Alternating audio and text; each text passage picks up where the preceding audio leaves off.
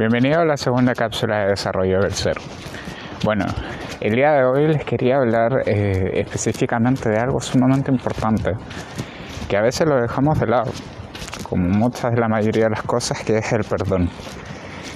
Este capítulo igual lo baso un poco en algo que me sucedió personalmente, de que después de tener una larga amistad con una persona, eh, tras un incidente menor, la verdad, Estuvimos casi cuatro años sin hablarnos y ninguno de los dos se quiso, eh, por así decirlo, hablar o disculpar con el otro. Hasta que un día después de, bueno, diferentes sucesos y eh, diferentes etapas de crecimiento y desarrollo, elegí hablarle y pedirle perdón o decirle lo siento, por así decirlo.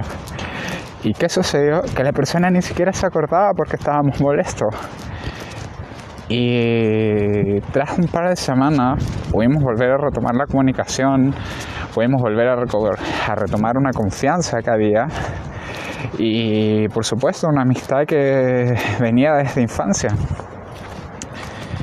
Eh, a lo que voy es, el perdón no necesariamente significa que uno tenga que olvidar las cosas o que uno tenga que dejar de lado su propio punto de vista para poder darle el punto de vista al de la otra persona. El perdón en sí lo que simboliza es poder neutralizar lo que a veces creemos que es positivo o negativo, o bueno o malo, para así poder ver las cosas desde un foco neutral en el que ni uno ni el otro tiene la razón. A veces nos gusta mucho tener la razón. Creo que eso nos pasa a todos y me incluyo. Eh, pero lo que sucede es que cuando nos permitimos estar en ese espacio en el que como las dos personas pueden estar en lo correcto, como al mismo tiempo ambas personas pueden estar en lo incorrecto, nos damos la posibilidad de crecer y quizás de buscar nuevas posibilidades, quizás de ver otras alternativas aparte de la anterior. Porque antigua, anteriormente yo en este caso veía solamente mi foco y la otra persona veía su foco.